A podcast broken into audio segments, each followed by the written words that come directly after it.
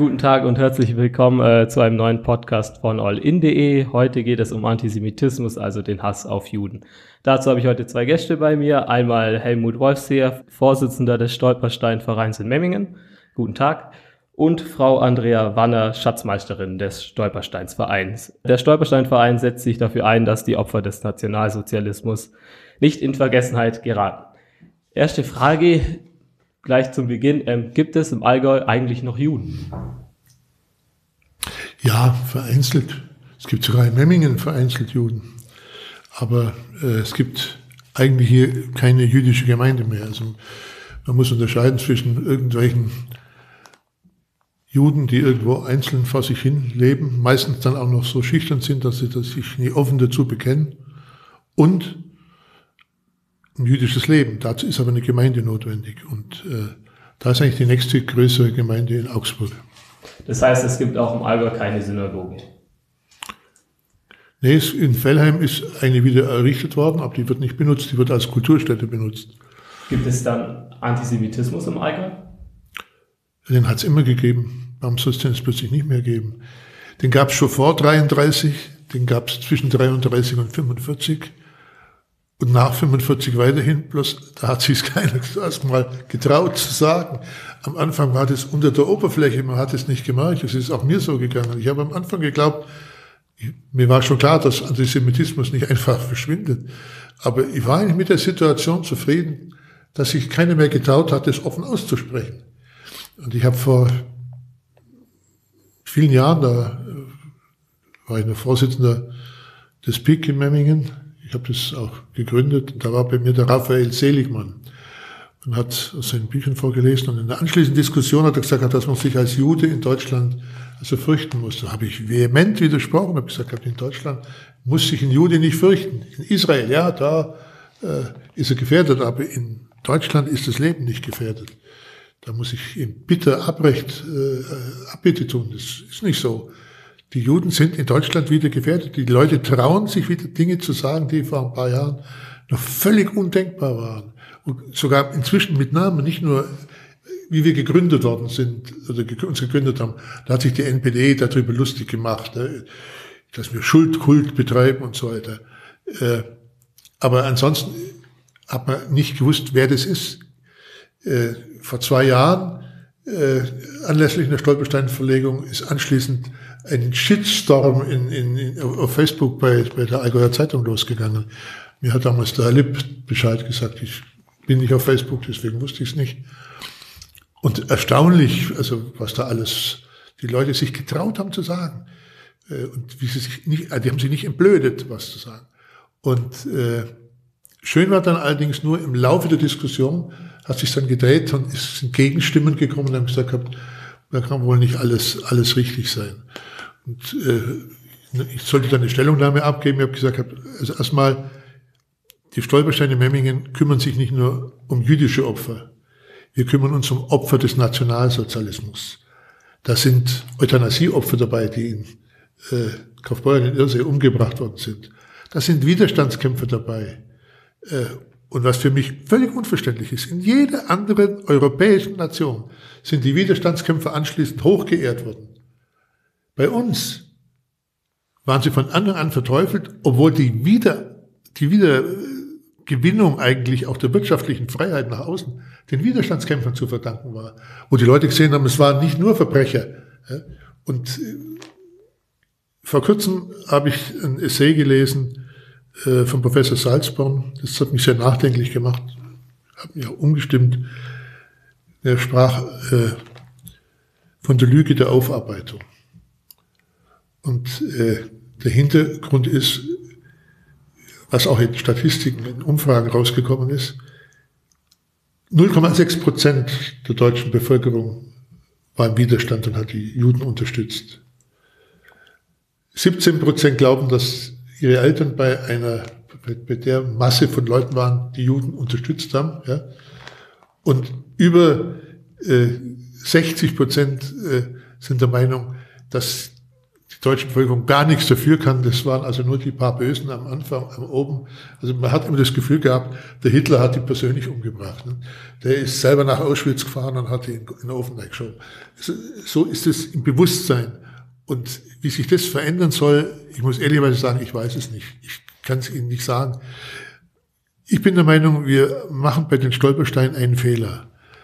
Äh, so notwendig die Erinnerung ist, so notwendig es ist, die Opfer darzustellen und äh, den Opfer zu gedenken, so sehr müssen wir auch daran arbeiten, den Leuten klarzumachen, dass da alle beteiligt waren. Also vom Unternehmer, von alle. Es gibt ein Buch, äh, mein Großvater war kein Nazi. Was natürlich ein Schmann war, der war natürlich Nazi. Äh, und dazu zu stehen, dass in der eigenen Familie sowas war, und ich sage, es gibt keine Familie, wo nicht auch Nationalsozialismus ist, also die sich schuldig gemacht haben. Selbst bei Familien, die Widerstandskämpfer hervorgebracht haben, ja, ist, ist äh, auch relativ einfach. Es gibt kein Gutes im Bösen. Es ist einfach nicht möglich. Und äh, manche, an manche Dinge denkt man nicht. Ich bin vor kurzem sehr ja, durchgerüttelt worden geistig. Äh, ich glaube, es war der Vorsitzende vom EVZ, also vom Innenverzeihen Zukunft, äh, der gesagt hat, das größte Verbrechen, das in Deutschland passiert ist, auch massenhaft, war die Zwangsarbeit. Die war überall. Also Zwangsarbeit war ein Verbrechen. Das war, ist eigentlich, wenn ihr jetzt drüber nachdenkt, muss es jedem klar sein, dass Zwangsarbeit ein Verbrechen ist. Jemand zu zwingen, für andere zu arbeiten, das noch für einen Hungerlohn, zum Teil geschlagen zu werden, nichts zu essen zu bekommen. Aber das hat das ganze Volk mitgemacht. Es gab keine Stadt, wo nicht Zwangsarbeiter waren. In Memmingen waren weit über 10.000 Zwangsarbeiter. Ähm, woher kamen diese Zwangsarbeiter? Von überall, die sind eingekauft worden, also die sind wirklich zusammengetrieben worden. Aus ganz Europa. Kaum sind die deutschen Soldaten vormarschiert, ist hinten nach organisiert worden, hat, äh, hat man sie reingeholt. Die Organisation dort hat davon gelebt. Ja. Und dann kam parallel dazu der Einsatz von Kriegsgefangenen, äh, zum Teil gegen die Bestimmungen der Genfer Konvention. Klassisches Beispiel, italienische Kriegs, äh, Militärinternierte. Das ist ein klassisches Beispiel. Nachdem Italien also dann die Seiten gewechselt hat, sind die Deutschen einmarschiert in Italien und die Italiener sind gefangen genommen worden. Die waren aber keine Kriegsgefangenen, denn als Kriegsgefangenen hätten sie der Genfer Konvention unterlegen. Darum hat man sie als Militärinternierte bezeichnet. Und damit waren sie vogelfrei. Und, und solche Arbeiter wurden dann auch im Allgäu eingesetzt? Ja, in Fischen zum Beispiel, der äh, Herr Naumann, äh, kommt ja aus Kempten, mhm. Markus Naumann, der hat in seinem Artikel veröffentlicht, da waren über 300 italienische Militärinternierte in Fischen bei Messerschmitt. Woher kommt eigentlich dieser Antisemitismus? Ich meine, Sie haben es vorhin angesprochen, es gibt nicht mehr wirklich viele Juden im Allgäu. Trotzdem gibt es noch Antisemitismus. Wieso hasse ich Juden, obwohl ich in meinem Leben wahrscheinlich noch nie jemandem begegnet bin? Das, der ist traditionell verankert bei uns. Also der, der ist über die Generationen verankert worden. Die äh, Juden sind nach Deutschland gekommen, nicht nur in Deutschland, auch nach Europa gekommen und waren ja zunächst nicht gern gesehen. Mhm. Also, also wie bei Migranten. Wann, wann kamen denn die meisten Juden nach Deutschland? Nach Deutschland gehen müssten zu den, jetzt haben wir gerade wieder ein Jubiläum. Was wird da gefeiert? 125 oder 150 Jahre irgendwie.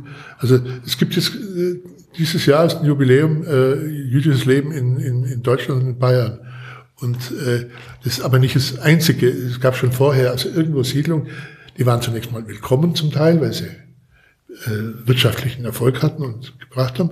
Dann haben sie haben sie sich bedroht gefühlt, dann sind sie, es Pogrome gegeben, sie sind verfolgt worden, aber nicht nur in Deutschland, das war in ganz Europa, also auch in Polen und so weiter. Äh, und äh, wie sie sich so einigermaßen eingelebt hatten, mhm. wie sie auch im Wirtschaftsleben verankert waren, eine wichtige Rolle im Wirtschaftsleben gespielt haben. Da haben manche geglaubt, weil es die gibt, darum haben sie selber schlechte Geschäfte gemacht. Also wenn einer schlechter Geschäftsmann war, dann war nicht er schuld, weil er schlechter Geschäftsmann war, dann war der Jude schuld, der gutes Geschäft gemacht hat. Ja. Wobei bei den Juden natürlich klar war, die haben sich untereinander gekannt und die haben untereinander das unterstützt. Es ist aber nicht so, als ob das woanders anders wäre. Äh, wenn Sie sich heute das Geschäftsleben anschauen, die Großindustrie, die schieben sich auch die Geschäfte zu, nicht? Also, mhm. da wird nicht geguckt, wo irgendwo auf dem Land vielleicht ein kleiner, kleines Unternehmen ist, dem man was geben kann, sondern die gucken, wer kann es denn machen? Und da hat sich nichts geändert. Und äh, wir erleben das Gleiche übrigens im Augenblick bei den Migranten, wenn die Ausländer kommen, mhm. die sind auch an allem schuld, obwohl inzwischen das Wirtschaftsleben zusammenbrechen würde. Also ich habe manchmal die Vorstellung gehabt, wenn die sich da so in Sachsen drüber aufgeregt haben, über die vielen Migranten, meine Tochter, die ist, wenn ich aber nicht gesagt habe, die sollten mal einfach alle Migranten aus den Krankenhäusern in den Westen schicken, dass die Sachsen absolut migrantenfrei ist. Dann würden sie sehen, was sie haben. Mhm. in der Pflege ist es ja auch nicht ja, anders. Die, die, das wäre offen. Oder Sinti und Roma, ähnlich, die sind ja auch verfolgt worden. Äh, es gibt das, das eigentlich Schlimme. Äh, wir hatten einen früheren Vorsitzenden der äh, Deutsche Szenische Gesellschaft, Dr. Worm, der war Jude, Richter am Landgericht. Und der hat mal gesagt, das Schlimme an der ganzen Geschichte war, ein Jude, der konnte der Verfolgung nicht entkommen, mhm. weil er war Jude. Das konnte er nicht ablegen. Der kann vielleicht sein Glauben wechseln, aber dass er Jude war, konnte er nicht ablegen. Mhm. Und deswegen ist er verfolgt worden. Bei Sinti und Roma war es ähnlich. Die sind verfolgt worden, weil sie Sinti und Roma waren. Selbst die Widerstandskämpfer, wer Kommunist war, der hat noch eine Chance gehabt, der konnte sich abschwören und sagen, ich habe nichts mit dem Kommunismus zu tun. Ich bin jetzt strammer Nazi und dann hat er überleben können. Die haben die Chance zum Überleben nie gehabt. Mhm. Und diese Unbarmherzigkeit, äh, die macht eigentlich heute noch betroffen. Also wenn man, heute Nacht kam wieder ein Film über Auschwitz und über Dachau. Äh, und vielleicht, wie die Gesamteinstellung war, hat Stefan Troller, äh, der damals mit den Amerikanern wieder, der ist flüchtet, in Amerika ist dann wiedergekommen, der war bei der Befreiung, Befreiung von Dachau dabei. Die Amerikaner haben die München und die Dachauer gezwungen, das Lager zu besuchen. Und da lagen die Leichen rum. Das hat, die sind mit, mit, mit, mit Maske und mit, mit äh, Schal vorm Gesicht gelaufen, weil das, das süßliche Totengeruch da so geschoben hat. Und wie die dann da rausmarschiert sind, hat eine Deutsche zu dem Troller gesagt, das hättet ihr uns auch nicht antun brauchen. Ja, okay. Das, also, das da bleibt einem eigentlich die Luft weg. Sagen.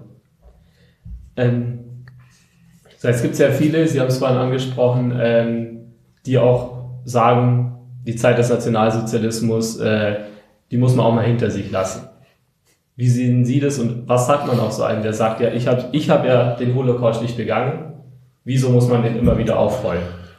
Das den Holocaust hinter sich lassen. Also eines kann man sicher nicht man lebt ihn ja nicht immer wieder, aber daran erinnern. Und äh, was so die Überlebenden sagen, die sagen, wenn sie in den Schulen waren, wir haben ja auch so Überlebende an die Schulen geholt, mit den Schülern gesprochen haben, dann haben die alle gesagt, ihr habt keine Verantwortung dafür, ihr seid nicht verantwortlich für das, was da geschah. Aber ihr seid verantwortlich, dass sich es nicht wiederholt. Und das ist das Entscheidende. Man muss verhindern, dass sich es nochmal wiederholt. Und dazu muss man wissen, was geschehen ist. Nur wenn man weiß, wohin das führen kann, kann man es auch verhindern.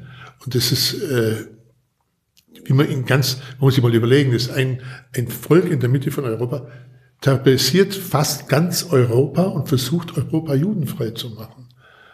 Und nicht nur judenfrei zu machen, auch frei von, von Sinti und Roma, frei von anders, äh, politisch andersdenkenden, also den absoluten Terror über die, und im Prinzip waren die Deutschen damals zufrieden. Das muss man halt auch mal sehen. Es war nicht so, dass da eine absolute Gegnerschaft war. Äh, ich habe mich beschäftigt ein bisschen mit den Sondergerichten, die es gab. Also Was sind die Sondergerichte? Sondergerichte sind Gerichte, die eingeführt worden sind 1933, sich um politische Straftaten zunächst gekümmert haben und äh, die die sogenannte, die sind gegründet worden, um ein sogenanntes schleuniges Verfahren zu machen. Also er ist, ist angeklagt worden, Urteil gesprochen und meistens war es also fast ein Todesurteil gleich vollstreckt worden. Ohne äh, die Möglichkeit der Revision. Äh, die Möglichkeit der Verteidigung war eingeschränkt. Äh, und oft ist also an einem Tag die Verhandlung gewesen, am gleichen Tag noch die Hinrichtung. Gab es sowas auch im Allgäu und war es so ja, viel selbstverständlich. 50, wir hatten in Memmingen 50 Sondergerichtsverfahren. Ich bin immer noch dabei, jetzt erstmal als, als irgendwie als Büchlein oder wie herauszugeben. Äh, und da war übrigens äh, Kempten äh, mit dem Herrn Schwingenschlögel, äh, Richter, mhm. später am Landgericht, sehr geachtet später, einer der Blutrichter des, des äh, Sondergerichts. Wir haben einen Stolperstein verlegt für einen Menschen, das war so ein Kleinkrimineller, der war so 20, 30 Mal wegen so Kleinigkeiten vorbestraft mal ein Fahrrad gestohlen, das dann wieder zurückgekommen ist, hat nie einen Schaden, großen Schaden angerichtet. Oder hat zum Beispiel äh, in, in, ist nach Baden-Württemberg eingereist zu einem Zeitpunkt, wo man nicht einfach nach Baden-Württemberg konnte, sondern wo man eine Genehmigung brauchte. Ja. Mhm. Und Betteln, Betteln war ganz schlimm, wird sofort bestraft. Und äh, der hat äh, 1942 äh, zu einer Frau, weil er irgendjemand Kleiderkarten versprochen hat, äh, gesagt, ja, sie äh, käme gerade jetzt von Stalingrad und äh, seine Frau wäre so ausgebombt, jetzt haben sie nichts und ob sie ihm nicht helfen kann, vielleicht mit der Kleiderkarte. Dann hatte ihm eine fast volle Kleiderkarte geschenkt. Also eine Kleiderkarte, das war die Berechtigung, Textilien zu kaufen. Mhm. Und äh, weil er das äh, gemacht hat und weil er dann ertappt worden ist, ist er zu Tode verurteilt worden in äh, Stadelheim. Das kann man sich gar nicht, also wenn man sich die Dimension der Tat und die Bestrafung anschaut, überhaupt nicht vorstellen. Und da hat das Gericht vorher noch gesagt, bei dem, es ist nicht notwendig, irgendwelche massiven Maßnahmen anzuwenden. Das reicht, wenn man den äh, inhaftiert, für längere Zeit wegsperrt. Und er hat gesagt, der hat es nicht verdient, das ist ein Volksschädling, ein Volksfeind, der muss hingerichtet werden. Also äh, da war eine insgesamt eine Haltung auch in der Bevölkerung die, insofern ist es wichtig, daran zu erinnern. Von der habe ich einfach auch Respekt. Ich habe Respekt davor, dass äh, sich Leute zusammentun und äh, völligem Unverständnis auch bei, bei kleineren äh, Dingen. Äh, so, ja, äh, für mich ist so ein klassischer Fall, wo der Irrsinn eigentlich beginnt. Wenn jemand eine Straftat in Deutschland begeht, dann wird er, also auch ein Migrant, wird er bestraft. Gefängnis. Und unser Innenminister, der Hermann, der so super ist, mhm. der sagt dann, den müssen wir abschieben. Äh, Entschuldigung, wenn ich den zu einer Strafe verurteile, dann hat er die Strafe abzusitzen, verflucht nochmal, und den hat man nicht irgendwo hinzuschieben, wo er dann eben neue Straftaten begeht und wo das gar nicht berücksichtigt wird. Das sowas Unglaubliches so wie man eben auch die IS-Kämpfer nicht nach Deutschland zurück wollen, wo sie hingehören, wo sie verurteilt gehören. Nee, die lässt man irgendwo, von denen will man nichts zu tun haben. Also dieses Wegschauen, das bewusste Wegschauen gegenüber Unrecht, wo immer es geschieht, solange man nichts damit zu tun hat.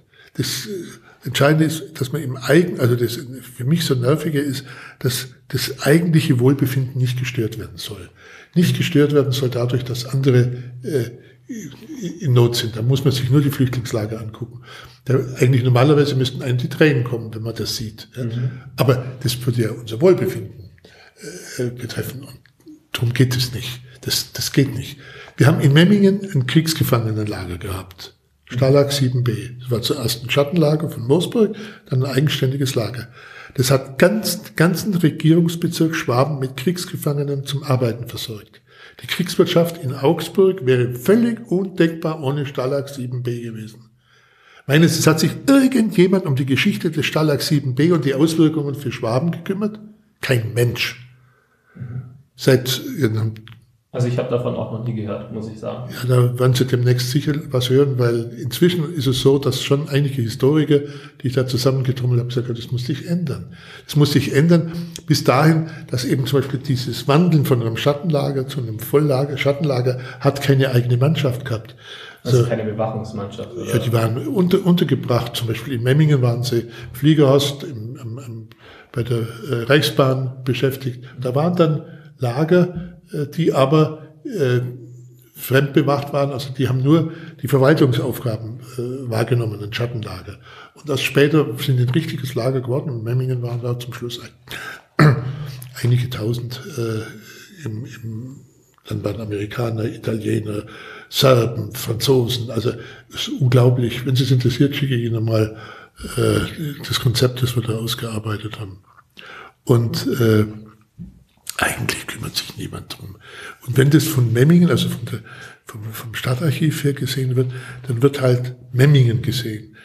Der Dr. Otto, das sollten Sie mal lesen, das ist einer der befundesten Kenner des Kriegsgefangenenwesens in Deutschland, der sagt immer, das hört bei denen immer am Stacheldraht auf. Die gucken immer, was war da in dem Lager, aber was war da sonst? Zum Beispiel in Dittmannsried waren eine ganze Menge äh, Kriegsgefangene in den Archiven, ist eine dicke Akte über Kriegsgefangene. Wie wurden denn die Kriegsgefangenen im Zweiten Weltkrieg behandelt? Sehr unterschiedlich. Die Amerikaner hatten es einigermaßen vernünftig. Den Italienern muss es sehr dreckig gegangen sein. Und am miesesten waren die Russen dran, weil da kannte man keine, keine äh, Freunde. Halt ja, das, das Schlimme, ja, einmal das und äh, die Genfer Konvention hat eigentlich verboten, dass man Offiziere zum Arbeiten einsetzt. Was haben die Nazis gemacht? Die haben gesagt, ja, ja, das sind ja so Untermenschen, so Kommunisten und ja, das sind ja gar keine richtigen Offiziere, die heißen bloß so, aber Offiziere sind die nicht, die kann man nicht wie Offiziere behandeln. Und äh, die, dann gab es einen Einsatzbefehl, äh, das hat zur Auswirkung gehabt, dass der Kriminalkommissar Schermer, SS-Mann, da rumgereist ist, der ist auch nach Memmingen gekommen. Und dann haben die äh, ihn insgesamt, also jetzt nicht aus Memmingen nur, aber insgesamt 4000 russische Kriegsgefangene in Herbertsho äh, im SS-Schießplatz erschossen, weil sie nicht tragbar waren. Nicht tragbar waren zum Beispiel Juden, nicht tragbar waren äh, Intellektuelle, also intellektuell warst du schon, der Lehrer bist oder so, äh, nicht tragbar äh, warst du als, als äh, Kommissar, also Politkommissar, haben die 4000 aussortiert und erschossen. Sehr interessante, eigentlich interessante und schlimme Geschichte. Wenn man konnte sich dagegen wehren, da gab es einen Oberst Meindl in äh, Moosburg, der hat dann sich zum Schluss geweigert, die rauszugeben. Das muss man sich vorstellen, die sind mit dem LKW nach Ebertshausen gefahren worden, den Schießplatz, mussten sich nackt ausziehen, in Fünferreihen antreten und dann haben die jeweils fünf Leute genommen, an einem Pfahl gebunden, erschossen, dann die nächsten fünf, und die haben das gesehen. Die haben zugeschaut, wie man die einen erschossen hat. Also, welche Unmenschlichkeit das ist, kann man sich fast nicht vorstellen. Also, es gab auch welche, die sich geweigert haben, dann später mitzumachen von den SS-Männern, aber es waren die wenigsten. Die meisten gesagt haben, es gibt wieder was zum Schießen und so. Also, Bloß das haben wir halt in unserer Gegend gehabt. Das war jetzt nicht äh, Einsatzkommandos in Polen und so, wo sie da, äh, das, sondern es war hier. Das sollen sie immer, immer so sagen, man weiß, man weiß von nichts. Das ist das, was mich ärgert. Man hat ja alles nicht gewusst. Man hat nicht gewusst, plötzlich waren keine Juden mehr da. Was ist denn da los? Wo sind die hingekommen? Wenn ja, die waren irgend... auch keiner nachgefragt ja, Richtig. Also das, äh, aber wenn Sie es interessiert, ich schicke Ihnen da mal was damit Sie wissen und auch wie wir es auch angehen wollen in Zukunft. Ja, sehr gerne. Ähm, dann hätte ich noch eine Frage und zwar, ähm, Sie haben es angesprochen, wir sind dafür verantwortlich, dass sich es nicht wiederholt. Wie kann denn jetzt jeder Einzelne dafür sorgen, dass es eben nicht wieder passiert? Ja, dann, das ist jetzt die Frage, von was gehe ich aus? Also wenn ich von mir selber ausgehe, dann muss ich sagen, ich habe einen Nachteil, ich werde darauf nicht angesprochen. Wahrscheinlich wissen die meisten, was sie dann für Antworten kriegen. Äh, die, das kann ich mir, also ist mir nicht passiert. Das muss ich ganz ehrlich sagen. Mit Ausnahme von diesen paar Dingen da im Internet ist mir das noch nie passiert. Ansonsten wird es halt nur helfen, wenn man in dem Moment, wo man, ist jetzt auch eingeschränkt mit Corona, Stammtisch hat auch nicht mehr die Rolle, die er früher gehabt hat, aber wenn am Stammtisch einer so äh, Geschichten loslässt, Äußerungen in die Richtung macht, ihn gleich mal zur Ordnung rufen und sagen, das finde ich nicht witzig. Also wie ich 16 oder so was war, da waren also die Judenwitze gang und gäbe. Mhm. Und ich habe mir damals, wenn ich ganz ehrlich bin, auch nichts dabei gedacht. Es hat allerdings auch niemand mich darauf angesprochen und gesagt gehabt, findest du das so wahnsinnig witzig? Also ich will es jetzt nicht sagen, äh, weil manches ist ja, im Nachhinein geniert man sich, dass man darüber überhaupt gelacht hat. Äh, aber das hat ihn, ist niemand gekommen, der ihn darauf angesprochen hätte, wo ist eigentlich da die moralische Basis und der moralische Aspekt für so, für so eine Äußerung. Und äh, das ist auf der einen Seite da, äh, vielleicht manchmal etwas übertrieben, wenn ich an die Political Correctness denke, ist vielleicht Was jetzt auch, das ist äh, die eine Seite, ja, zu weit, aber zumindest so weit sollte es gehen, dass man sagt, das ist nicht akzeptabel, es ist nicht lustig, es ist einfach äh, auch letztlich den äh, Migranten gegenüber, der Rassismus, da kann man natürlich Witze machen. Ne? Also, bekannter Witz ist ja, was ich nicht leiden kann, sind die, äh, sind, ist der äh, scheiß Rassismus, da ist er widerlich und dann die Neger in meiner Stammkneipe.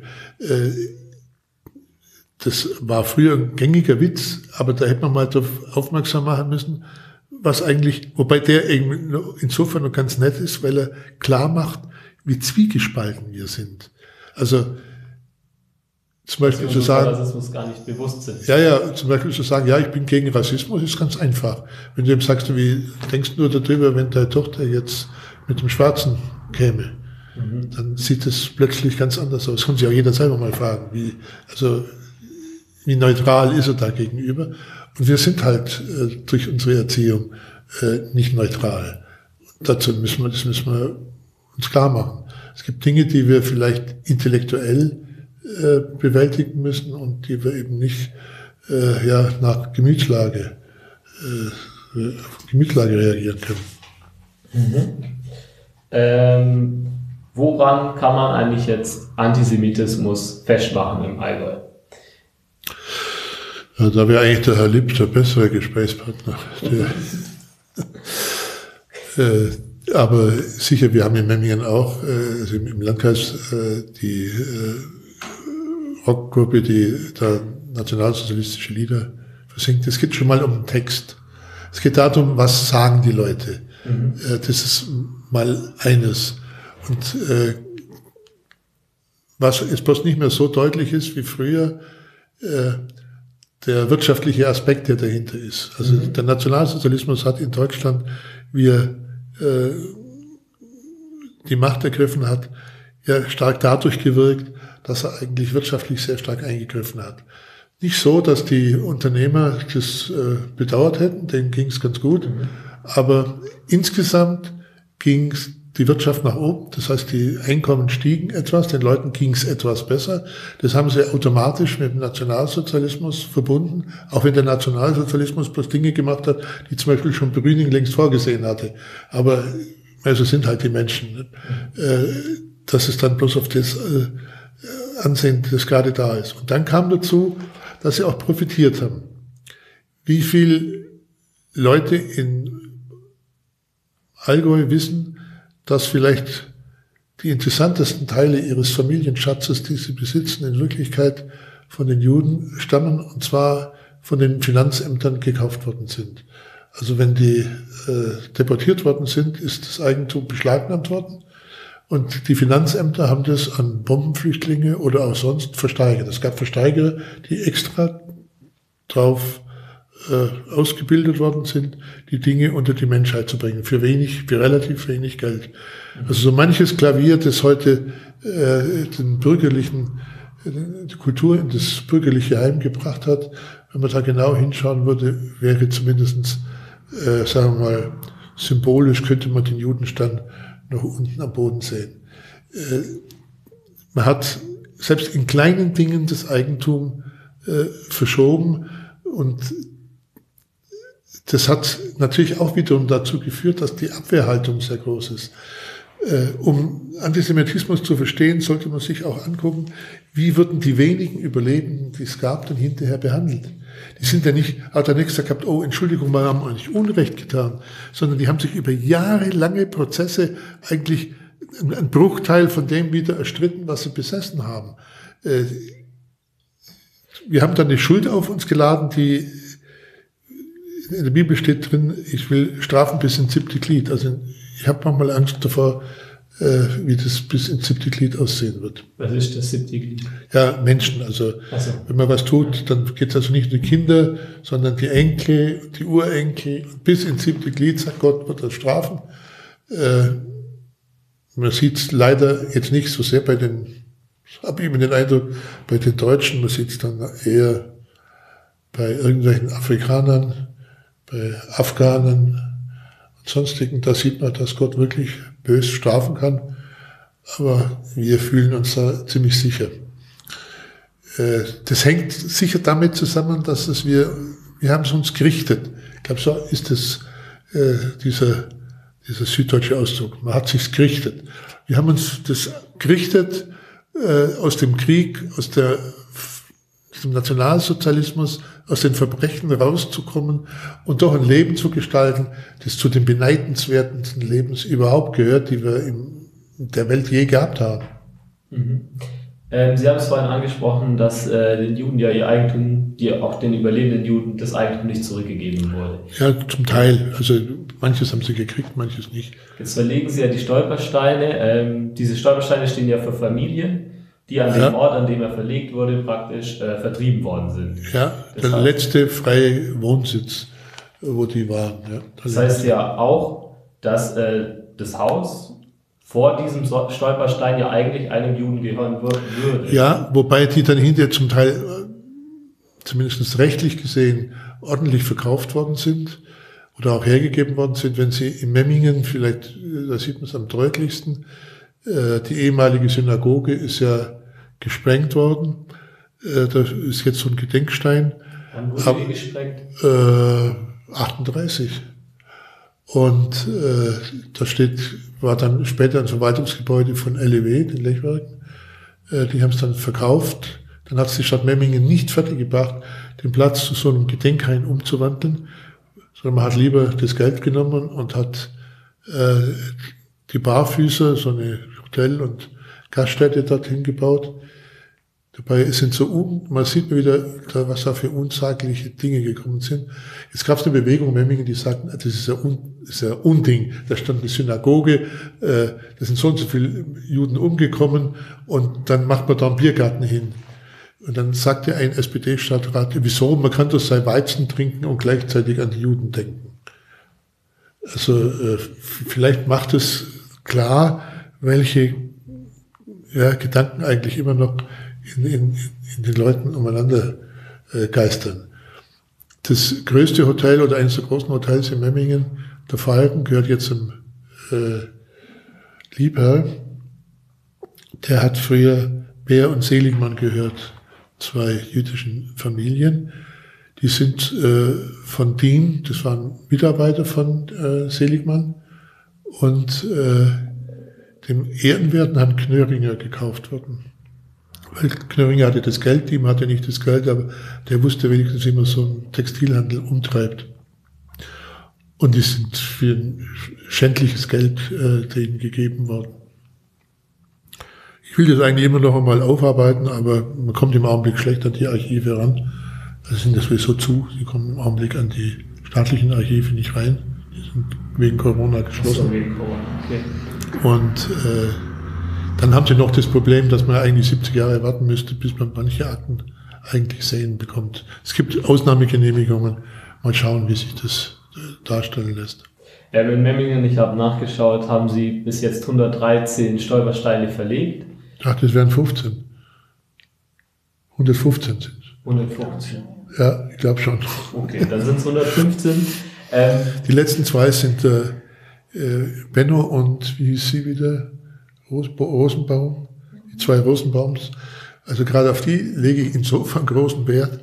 Diese beiden Stolpersteine sind äh, am, im Dezember letzten Jahres verlegt worden. Weißt du noch zufällig?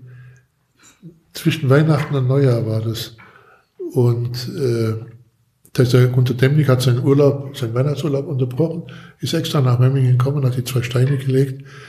Äh, dafür haben wir auf die anderen verzichtet. Und das war, darunter war der 75.000. Stolperstein in Europa. Der liegt in Memmingen. Jeder Stein steht ja für eine Familie. Kann ja. man dann ungefähr sagen, wie viel Juden wurden denn während des Zweiten Weltkriegs oder während der Nationalsozialismus denn aus Memmingen vertrieben? Äh, das waren so an die 200. Also man muss aufpassen, weil äh, es sind natürlich nicht alle umgekommen. Es sind, manche haben sich haben ihr Leben retten können wir versuchen eigentlich jetzt alle darzustellen. Wenn wir sagen, das sind Opfer. Wenn jemand von Memmingen äh, nach Brasilien oder nach Amerika oder Spanien oder irgendwohin verzogen ist, ja, oder geflohen ist, dann ist der ja, dann ist der ja nicht freiwillig gegangen. Das ist ja ein Opfer. Mhm. Und ich streite mich, also ja, gut, ich kann mich nicht streiten, aber der äh, Kulturreferent in Augsburg war mal der Meinung, dass man eine Jüdin, die war 90 Jahre alt, die war in drei verschiedenen Konzentrationslagern, mhm. schwer krank, kriegt keinen Stolperstein, weil sie ja nicht umgebracht worden ist. Mhm. Den Mann würde ich immer wieder fragen, wenn deine Tochter zusammen mit einer Freundin nachts im Wald überfallen wird, beide werden vergewaltigt, die Freundin dabei noch umgebracht, aber deine Tochter wird nach der Verwaltigung kann die sich befreien und läuft weg, dann ist deine Tochter kein Opfer, sondern nur die andere. Oder siehst du das auch so? Äh, mich mal interessieren, ob der Mensch dann sagen würde, ja doch, äh, meine Tochter ist kein Opfer. Äh, also diese, diese Einteilung, wann sind Menschen Opfer oder nicht Opfer, darum festzumachen, ob man sie umgebracht hat, das finde ich derartig unmenschlich. Äh, der Mann gehört eigentlich von seinem Posten weg. Okay, klare Aussage hier. Ähm, Sie haben vorhin gemeint, ähm, bei der Stolpersteinverlegung gab es ja dann einen Shitstorm auf Facebook. Wurden denn auch schon Stolpersteine beschädigt von eventuell auch antisemitischen also ich glaube nicht.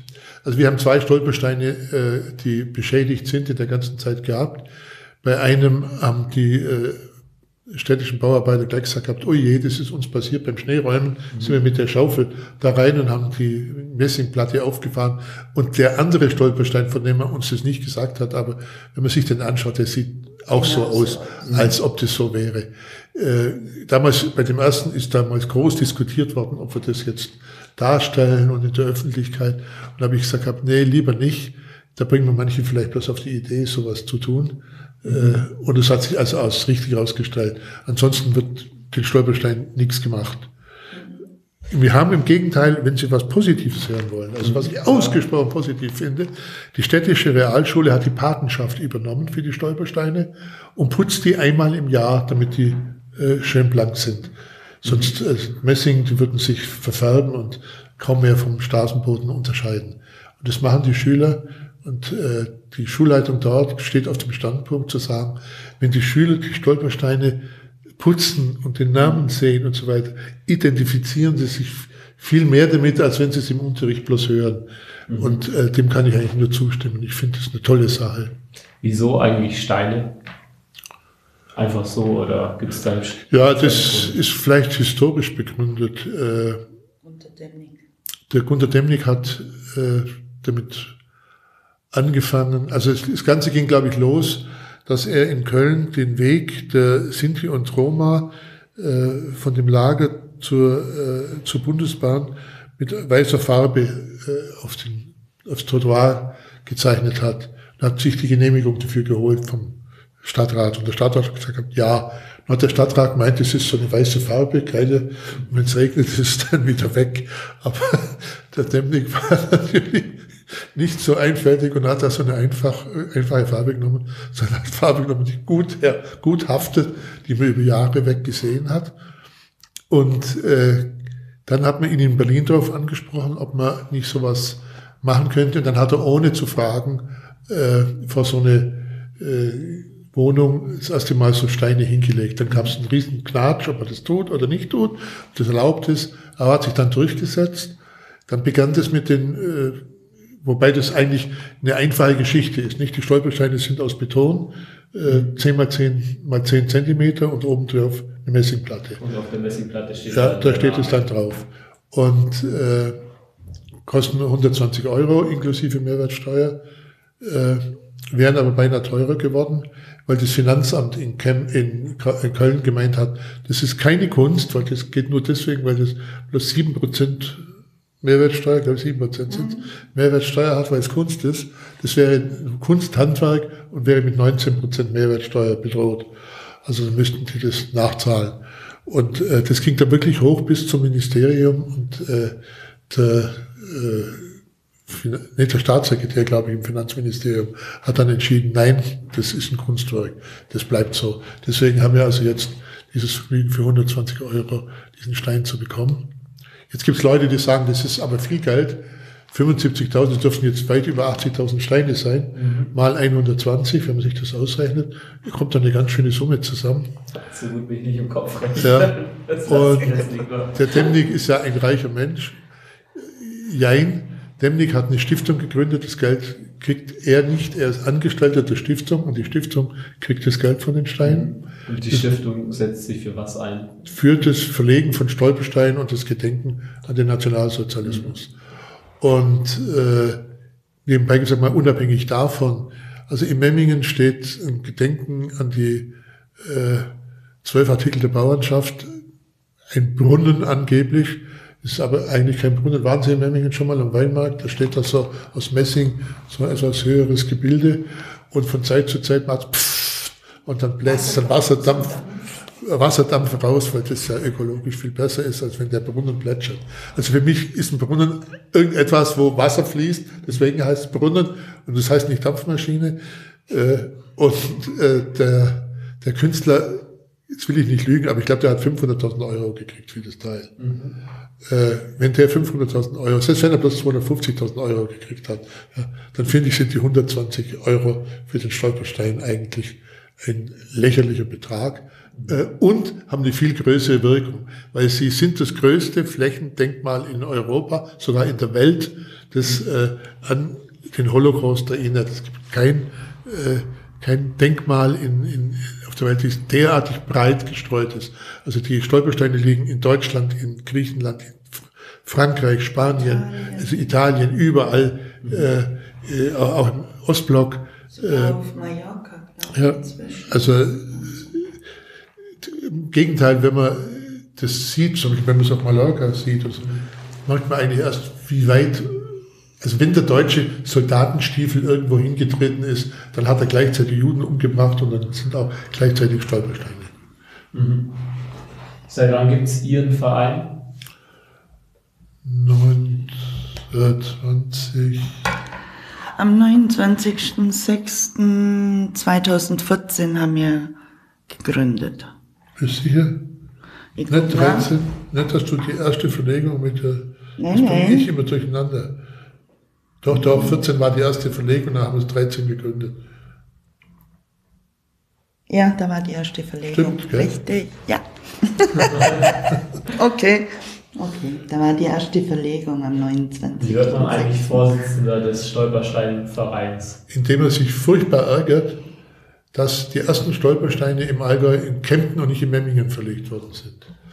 Und dann ärgert man sich als Memminger so sehr, dass man sagt, das kann ja wohl nicht wahr sein. Memmingen, äh, Kempten hat weniger Juden als Memmingen. Außerdem finde ich Memmingen die kulturell wichtigere Stadt. Mag jetzt die Kempter mögen das bestreiten, das ist ihr gutes Recht. Aber das äh, sollte man tun. Dann habe ich den Oberbürgermeister angerufen, machen wir das. Weil immerhin hat der Netzer ja damals die äh, Stürmerschaft übernommen. Das dann, war der damalige. Ja, der damalige Oberbürgermeister in Kempten. Kempten und dann hat ja. Holzinger da, ja, ja, aber, also. Er war nicht so begeistert. Ja, der, die, die Münchner sind da dagegen, äh, der, na, wie hieß er nochmal, der, Ude. Der, der, Ude, der Ude ist dagegen und die Frau Knobloch und äh, ja, in München ist es verboten, ja, Stolpersteine zu verlegen, nach wie vor. Obwohl naja, habe ich mir gedacht gehabt, Herr Holzinger, Ivo, magst du deine Meinung haben? Ich will sie haben, die Stolpersteine. Das machen wir anders.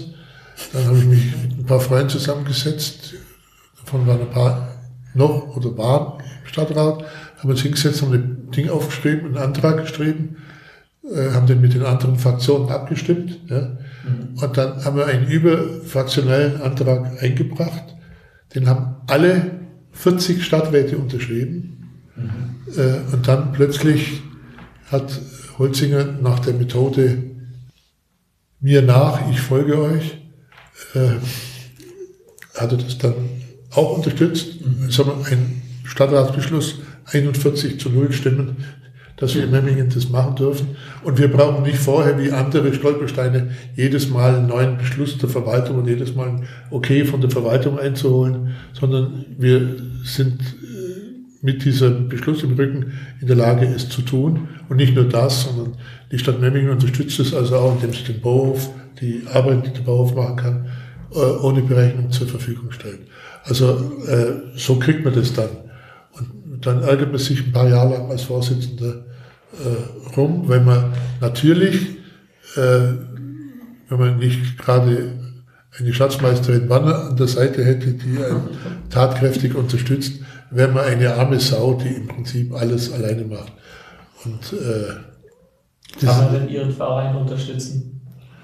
Kann man natürlich, man kann Mitglied werden, äh, diese riesige Summe von 12 Euro im Jahr aufbringen. Also 1 Euro. 1 Euro pro Monat aufbringen und äh, dann, es sei denn, man ist äh, eventuell, glaube ich, dann noch arbeitslos oder so, dann kann man den Beitrag auch erlassen, wenn ich die Satzung richtig kenne.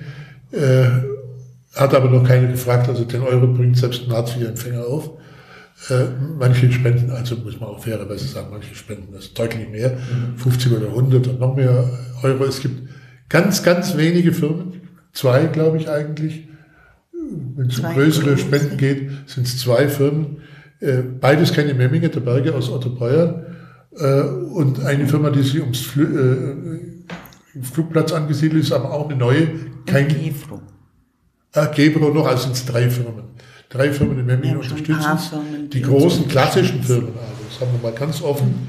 Die großen klassischen Firmen. Jeder würde erwarten, dass der Magnetschulz, der ja sogar gutes Geld verdient hat im Dritten Reich mit Kriegsgefangenen, mit Zwangsarbeitern, der antwortet auf solche Briefe überhaupt nicht, wenn man ihn um Geld angeht. Mhm. Also es ändert sich eigentlich im Prinzip nichts. Es, Bemmingen ist ein Spiegelbild der Gesamtgesellschaft äh, in Deutschland. Und in Deutschland ist es so, dass die großen Unternehmen, vor allen Dingen die Eigentümergesellschaften, bereit sind, äh, sich der Vergangenheit zu stellen, ob Historiker zu beauftragen, es zu untersuchen. Äh, die mittelständischen, kleineren, also Unternehmen mit 1000, 2000, 3000 Beschäftigten, die machen es nicht, weil sich die Eigentümer betroffen fühlen, wenn man die Schulden oder die Schuld ihrer Väter äh, darstellt. Wobei es nichts dafür kann. Das, ich, ich weiß nicht, die kapieren das nicht. Also wenn, wenn ich mit denen rede darüber, dann äh, manchmal sage ich es, manchmal sage ich es nicht, weil das ist für mich selbstverständlich. Die können nichts dafür, was ihre Väter gemacht haben. Also Magnet Schulz, der, der Inhaber von Magnet Schulz, war der erste Industrielle in Memmingen, der der NSDAP beigetreten ist und das massiv unterstützt hat. Versuchen Sie das mal in Memmingen bekannt zu machen. Da werden Sie aber mal erstaunen, äh, dass eben die, die, äh, ja, die, die Informationen in einer Stadt äh, nicht frei fließen, sondern von ein paar Leuten gesteuert werden. Aber Sie sind Journalist. Darf ich Ihnen sagen, kennen Sie Paul Sethe? Die meisten der jungen Journalisten kennen ihn nicht. Paul Sethe war er der renommierteste Journalist, vielleicht Gottvater der Journalisten. Und äh, Paul Se oh, kein, kein, progressiv, kein sonderlich progressiver, eher ein konservativer Journalist. Und Paul Seder hat mal gesagt, hat, die Freiheit der Presse ist die Freiheit einiger weniger Verleger, das schreiben zu lassen, was sie möchten. Mhm. Denken Sie drüber nach, ob es stimmt. Ich will von Ihnen keinen Kommentar hören, vor allen Dingen nicht öffentlich. Dann lasse ich das so stehen und äh, vielen Dank, dass Sie da waren und noch einen schönen Heimweg. Alles ist gut. Vielen Dank. Danke. Alles Gute. Dankeschön. Tschüss. Tschüss. Ciao.